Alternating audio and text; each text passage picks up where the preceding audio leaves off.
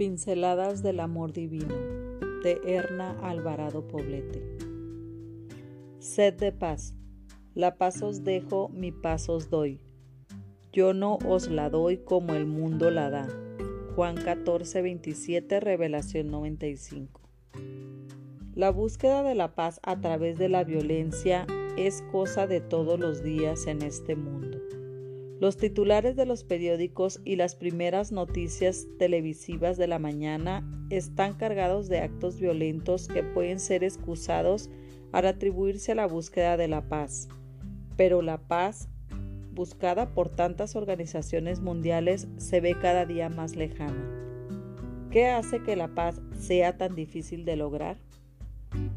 Por supuesto, la falta de paz tiene su raíz en el egoísmo humano todos de algún modo deseamos que nuestros puntos de vista, ideas, opiniones y creencias sean los rectores de la conducta de los demás y al no lograrlo encontramos en pugna.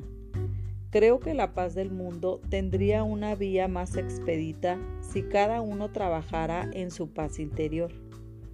¿Cómo? Liberándonos de resentimientos, rencores y enojos, permitiendo que los demás piensen diferente a nosotros y a pesar de eso simpatizar con ellos. La paz es posible cuando ponemos nuestra confianza en Dios y nos amistamos con Él. En la Biblia leemos, Dios les dará su paz, que es más grande de lo que el hombre puede entender, y esta paz cuidará sus corazones y sus pensamientos por medio de Cristo Jesús. Filipenses 4:7 la paz de Dios es el antídoto para nuestras preocupaciones, angustias y temores.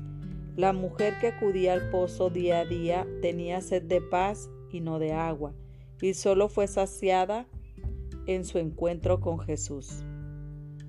Querida amiga, la paz de Dios está a tu alcance y va más allá de tus dudas, miedos, complejos y soledad.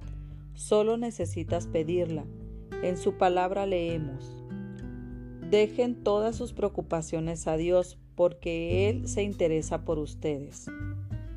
La paz interior no te exime de luchas, conflictos y pruebas.